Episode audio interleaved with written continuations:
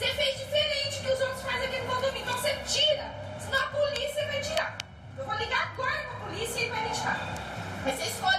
Ah, eu não tenho dinheiro pra pôr o ferro. Então você vende bicicleta. Põe, põe dentro da tua casa. Guarda lá dentro. Dentro da minha garagem eu não quero. Na minha garagem eu não sou obrigada a guardar a bicicleta de ninguém. Eu não tenho bicicleta, eu tenho carro. Eu não ando de bicicleta. Eu falei, se você não tem dinheiro pra comprar o ferrinho, vende bicicleta. Eu falei, mãe, mas eu, eu quero pegar esse preto. Eu tô ligando pra ele, ele não, tem, ele não tá lá porque preto dorme, preto é folgado, preto não trabalha, é vive, vive atrás de política, sabe? De Bolsa Família, preto é diferente de mim. Eu quero acabar com a raça dele. Eu falei, você tem 30 minutos contado agora pra tirar a bicicleta de lá. Senão a polícia vai vir hoje aqui e vai tirar. Aí você escolhe qual, qual método que você quer. E eu acho que ele tem belzinho na polícia, porque tem cara de preto bandido. Aí toda hora que eu falo polícia, ele já, já resolve. Eu não sou obrigada. Se você não tem dinheiro pra pôr ferro lá, mas eu não sou obrigada a você pendurar na minha garagem aqui, no ferro da minha garagem, eu trabalhando no meu carro. Não, eu falo, mas trabalhando na minha, na minha garagem. Não, mãe, ele, ele me colocou o pneu da bicicleta sem minha permissão. Mas é, mas por que, que ele fez isso? Porque ele é preto. Se ele fosse branco, ele não fazia. Preto é preto, mas eu tenho ódio. Então, raça de macaco. Esse povo foi escravo. Eles têm que, tinham que ver que foi escravidão, sofrimento, tinha que procriar para ter mais macaquinho. Tinha que parar ali na escravidão e extinguir a, a, a raça. Parar de, de. Não viu que foi humilhado pelos brancos? Não, eles, eles quiseram procriar. Os pretaiados. Ai, e, e o povo. Porque a garagem dele é nada a mim, não sei. Eu, eu não tenho convivência com o preto. Eu não, sabe? Eu não gosto de preto. Eu fui lá, eu vi o pedreiro dele, bati na porta dele. A nossa equipe veio até o condomínio onde moram os envolvidos, tanto o Lucas como a mulher, que se dirigiu a ele com palavras de racismo. Uma fisioterapeuta, embora ela não foi localizada. Já para o Lucas, está sendo uma situação difícil de fugir de uma realidade nua e crua. Porque eu acho que dói, né? Acho que é violento. Acho que é desumano e por mais que eu lide com isso uma vida toda, é, são coisas que eu não preciso estar tá ouvindo e aquilo, enfim, machuca mesmo. Os áudios reproduzidos são muito chocantes e o pior de tudo, são bastante atuais. Mas para entender realmente a raiz dessas declarações, hoje vamos te levar a uma época muito obscura da história da humanidade, que impacta ainda hoje nas nossas vidas.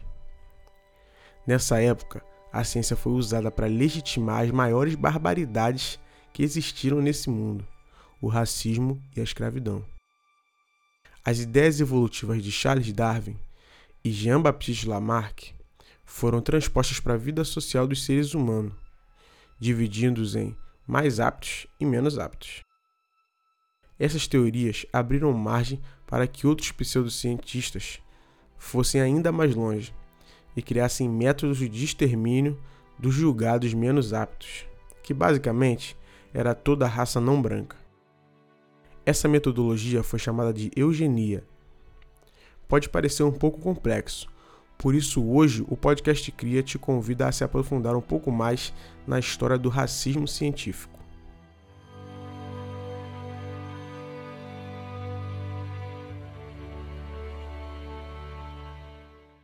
Para a gente entender melhor a origem e o conceito desse pensamento racista, a gente tem que voltar lá no século XIX, quando Charles Darwin criou a teoria da evolução e dentro dessa teoria existia um processo chamado seleção natural, que você já deve ter ouvido falar.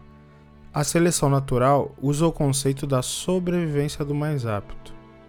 Animais que melhor se adaptavam ao meio que estavam ganhavam características que ajudariam a perpetuar a espécie. Logo, aqueles que não se adaptavam bem deixariam de existir. Um exemplo são as girafas, que precisavam comer alimento no topo das árvores e logo foram nascendo girafas com pescoços mais alongados. Já aquelas que não tinham deixavam de existir devido à seleção natural. Baseado nisso, alguns pensadores, filósofos da época pegaram esse conceito de Darwin, que era aplicado ao reino animal, e passaram a usar no meio social da raça humana, acreditando que havia também essa diferenciação dentro do meio social. Um dos criadores dessa ideologia foi Herbert Spencer, partir dos estudos dele que foi criado o que nós conhecemos hoje como darwinismo social, que é basicamente a transferência dessa ideia de Darwin relacionados aos animais dentro de um meio social dos humanos. Então, eles basicamente diziam o quê? Que se você era pobre, se você era negro, indígena, muçulmano, judeu, você era uma dentro da raça humana você era inferior, enquanto os arianos eram a raça superior. Nós, negros, indígenas e pobres, é, não acompanhamos a linha evolutiva da raça humana, por isso nós éramos inferiores. Só que isso era só um conceito. Eles precisavam provar para a sociedade que isso era um fato, baseado na ideia deles. Mais para frente apareceu Robert Knox, que era um médico que fazia autópsias e estudava basicamente antropometria e craniometria, que nada mais é do que a medição do corpo humano, né, desde a cabeça até os membros das mãos, os pés e tal.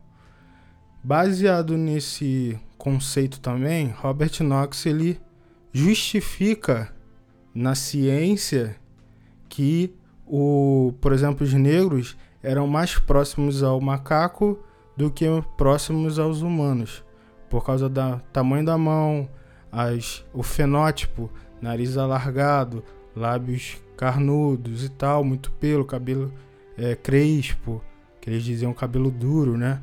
Então era mais próximo ao, aos animais do que na verdade aos humanos. Então Robert Knox ele foi o, a principal peça para a criação do que a gente conhece também hoje como racismo científico, porque a partir das ideias dele que foram justificados o fato de outras raças não arianas, negros, indígenas, judeus, etc., serem considerados raças inferiores. Então, esse conceito foi criado lá por volta do século XIX. Eh, esse conceito que foi confirmado pela pseudociência da época é, foi um dos motivadores do que a gente também chama de neocolonialismo. Ou seja, já que existe uma raça superior, os arianos, eles têm todo o poder e toda a responsabilidade de dominar os outros povos. Porque como eles são a linha evolutiva maior e as outras têm que deixar de existir, eles fariam isso. Então, é, começaram a invadir lugares nesse pensamento. Somos uma raça superior, logo devemos o quê? Invadir e exterminar outras raças inferiores para que só a nossa se perpetue.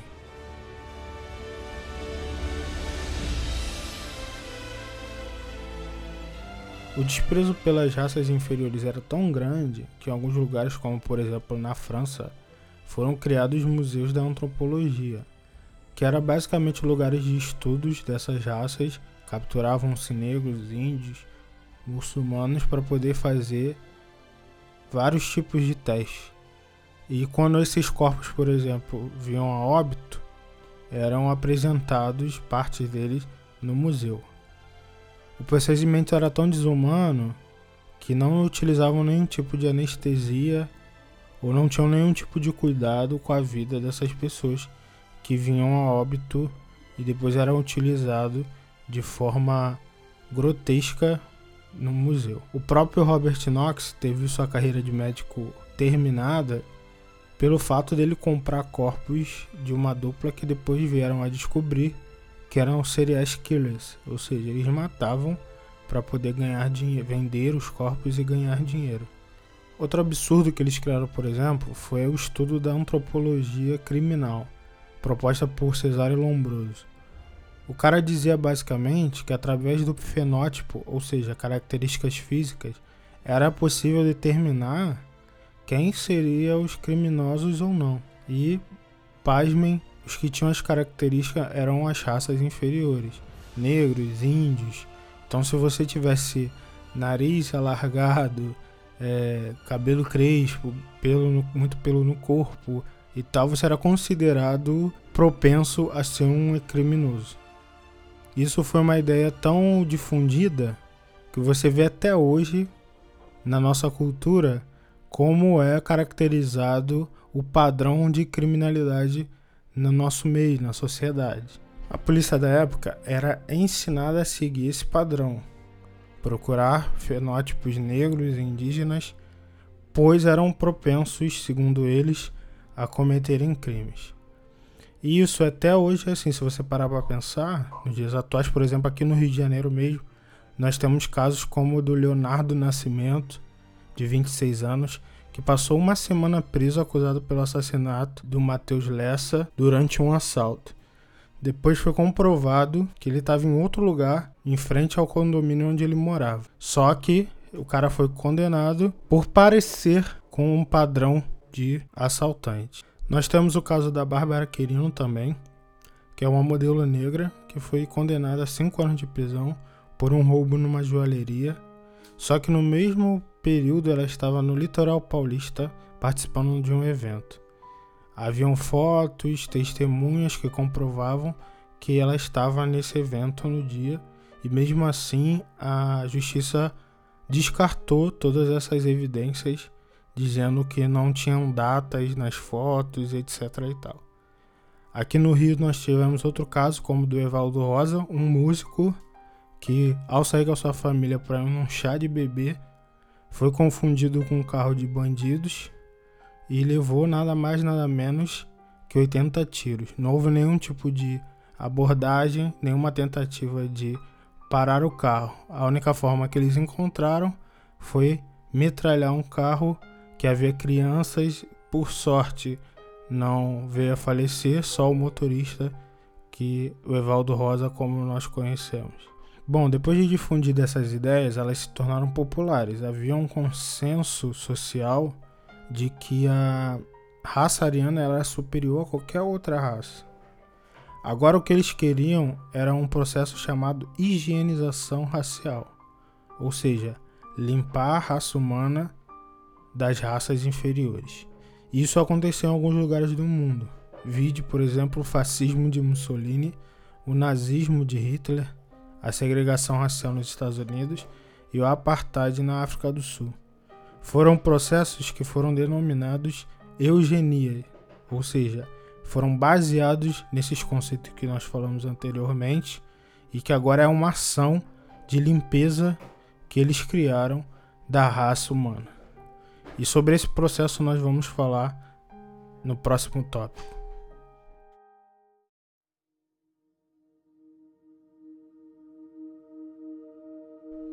Vou explicar para vocês mais ou menos o que foi eugenia e quem criou isso. O termo eugenia foi cunhado por Charles Galton na Inglaterra em 1883. Na verdade, era uma teoria, mas acabou se tornando ciência. A eugenia é um estudo onde se separa as pessoas por grupo ou raças sociais e diziam se elas eram aptas ou não para se reproduzir. Galton acreditava que a raça humana poderia ser melhorada caso fossem evitados os cruzamentos indesejáveis. Uma das coisas feitas na Europa para diminuir as pessoas pobres e negras e os não dignos era o casamento arranjado no caso chamados de reprodução seletiva, onde as pessoas com características como inteligente, atlética, trabalhadora e etc., nesse caso poderiam ser considerados dignos e sim se reproduzir. Isso se espalhou por toda a Europa e nos Estados Unidos também, com o intuito de estudar os diferentes grupos e encontrar os seus devidos lugares por direito. Outro nome do racismo científico foi Arthur de Gobineau, que serviu de influência não só para a eugenia nazista, mas também com as políticas raciais brasileiras, que veio a ser fundamental na ideologia da pureza racial. Grande parte dessas ideias vieram do livro de Gobineau, O Ensaio sobre as Desigualdades das Raças Humanas, de 1854. No final do século XIX, aconteceram debates onde o Brasil participou com muita frequência e seguiu não várias, mas quase todas as regras eugênicas da época. A pedido da França, Gobineau veio ao Brasil e, quando chegou aqui, não gostou muito do que viu. Logo disse que era um povo muito misturado, aonde daria origem a um povo degenerado, estéril e a única saída para os brasileiros seria a imigração da raça ariana. Em 1911, aconteceu o Congresso Mundial das Raças na Universidade de Londres, onde o representante brasileiro foi João Batista de Lacerda. E foram feitas as seguintes perguntas para ele: O que faria com o Brasil tão negro e o que faria com os negros? Segundo ele, a miscigenação seria uma solução para que os negros, mestiços, índios e o resto da, das pessoas que eles não gostavam sumiriam até mesmo antes do século XX. Uma parte dessa ideia também era que os mulatos procurassem parceiros que pudessem trazer de volta a sua descendência do tipo ariano, puro, agindo assim com atavismo. Outra ideia também seria trazer bastante imigrantes para o Brasil, onde só os arianos pudessem vir. Logo depois eu vou falar um pouco sobre essas leis. O Brasil foi um dos primeiros países a ter um movimento organizado de eugenia. Aconteceu em 1918, onde foi fundada a Sociedade Eugênica de São Paulo, que editava as regras eugênicas na época. Em 1929, foi realizado o primeiro Congresso Brasileiro Eugênico. Foi feito por Edgar Roguete Pinto e também foi feito para homenagear o centenário da Academia Nacional de Medicina. E em 1934, a educação eugênica passa a ser lei. Esse, meus amigos, foi o período mais racista da história. Pouco menos de 40 anos atrás foi abolida a escravatura. Lembrando que o Brasil foi um dos últimos países a fazer isso. Foi um dos países que mais imigrou escravos no mundo, uma média de 4 milhões durante três séculos, sem contar as leis eugênicas, que não incluía nada sobre os negros. E as leis mais ou menos foram essas: que negro não podia estudar, lei feita em 1839, e os negros também não poderiam ter terras que foi a lei em 1850, a lei de cota para brancos. Para quem quiser pesquisar essa eu procurei a lei 9081, feita em 1910. Tinha lei também que não permitia a chegada de imigrantes negros, que era parte daquele pacote que eu falei para vocês, que ainda beneficiava os trabalhadores eugênicos da época, que foi em 1945. E a lei número 5, que beneficiava todos os filhos de imigrantes que recebiam terras no, no caso, tinha acesso também a ensino superior. Isso foi em 1968.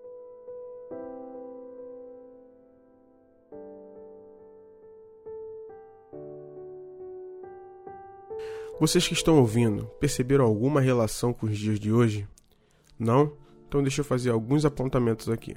É muito comum a gente ouvir aquela seguinte frase: Vai lá, casa com uma mulher branca ou um homem branco para clarear a família. Muitas pessoas que falam essa frase não sabem em que contexto ela foi criada, mas ela carrega um forte sentido de eugenia, pressupondo que clareando sua família, você está purificando seus genes, melhorando a sua raça, capacitando seus descendentes. Quando o negro é chamado de macaco, não tem referência apenas com a cor da pele, e sim com a crença de que o negro era um animal próximo ao macaco, portanto, burro e que servia única e exclusivamente para o trabalho braçal. Recentemente, foi vazado um áudio de uma conversa privada, onde o ex-secretário adjunto de turismo de Santos e membro do Conselho Deliberativo do Santos Futebol Clube, Adilson Durante Filho, dá a seguinte declaração: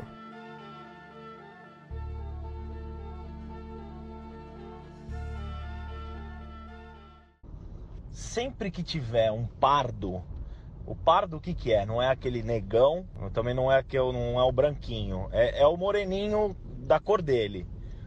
Esses caras tu tem que desconfiar de todos, todos que tu conhecer. Essa cor é uma mistura é, de uma raça que não tem caráter. É verdade, isso é estudo. Todo pardo, todo mulato, tu tem que tomar cuidado. Não mulato tipo o Pedro. Pedro é, é tipo pra, pra índio tipo chileno, essas porra. Tô dizendo o mulato brasileiro, entendeu? Os pardos brasileiros. São todos mau caráter, não tem um que não seja. Esse comportamento é fruto de uma educação eugênica, que vê nos mestiços, e ele deixa bem claro qual tipo de mestiço está falando, uma raça de degenerados e mau caráteres. Não se engane, essas pessoas andam do nosso lado e são mais comuns do que se possa imaginar. Quer um exemplo bem claro? O famoso escritor de ficção Monteiro Lobato era um grande entusiasta da eugenia. Isso mesmo, o autor de grandes clássicos, como Sítio do Pica-Pau Amarelo, tinha um alinhamento racista e mantinha relações estreitas com Renato Kell, que é considerado o pai da eugenia no Brasil. Essa informação já era de conhecimento público, entretanto, nunca divulgado nas grandes mídias para o grande público até que em 2011 se tornou público uma carta do escritor enviada a Arthur Neiva. em 10 de abril de 1928 e foi publicada na revista Bravo, maio de 2011. Nessa carta, Monteiro Lobato diz a seguinte frase: abre aspas. País de mestiços, onde o branco não tem força para organizar uma Ku Klux Klan, é país perdido para altos destinos. Um dia se fará justiça a Ku Klux Klan. Tivéssemos aí uma defesa desta ordem que mantém o negro em seu lugar, estaríamos hoje livres da peste da imprensa carioca. Mulatinho fazendo jogo do galego e sempre demolidor, porque a mestiçagem do negro destrói a capacidade construtiva. Talvez vocês não saibam o que significa Ku Klux Klan, também conhecida como KKK, que é uma organização racista nos Estados Unidos que tem ideais reacionários e extremistas e emprega políticas de supremacia branca, nacionalismo branco e anti-imigração. Perceba que Monteiro Lobato estava defendendo uma organização supremacista que matou negros em nome da eugenia. Alguma vez vocês viram algum tipo de boicote ou represália à figura ou à obra de Monteiro Lobato? Pois é, né? É assim que o racismo funciona por aqui.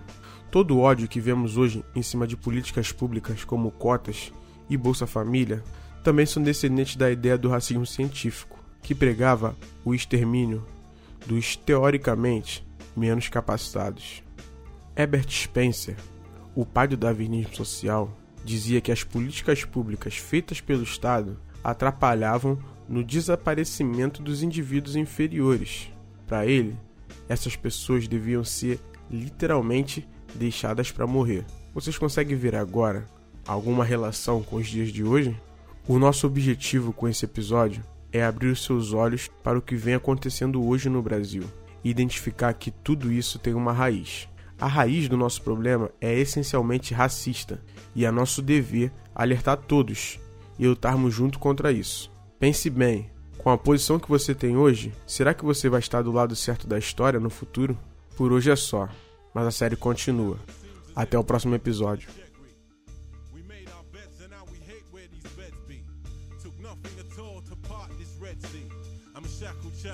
singing the good song of. They've got no pride, they interrupt our grieving. Teardrops dropping for the pain of the world. My best friend dies when she was just a young girl. Left me here to fend for myself. Now the pain never leaves. We just learn to cope. So when the devil needs hanging, will you tie up the rope and shout, pull? Let's put an end to this bull. Zen thing. How many years before we practice what we preach? How many tears before we truly clinch the peak? Only to find that there is no honey on the moon.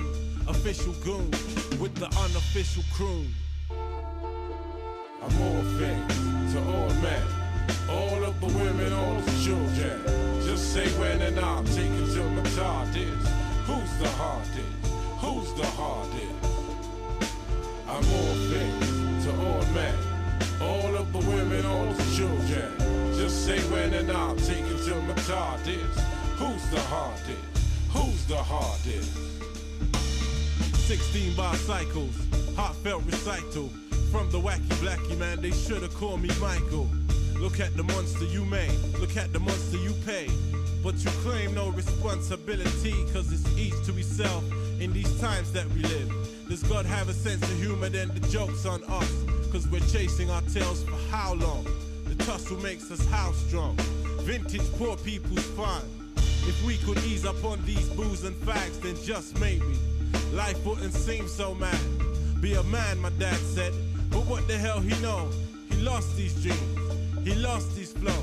And I don't wanna be alone. I'm born king, so where's my throne? I'm too intense. I'm too deep. I'm too nice for life. So what makes this place so nervous?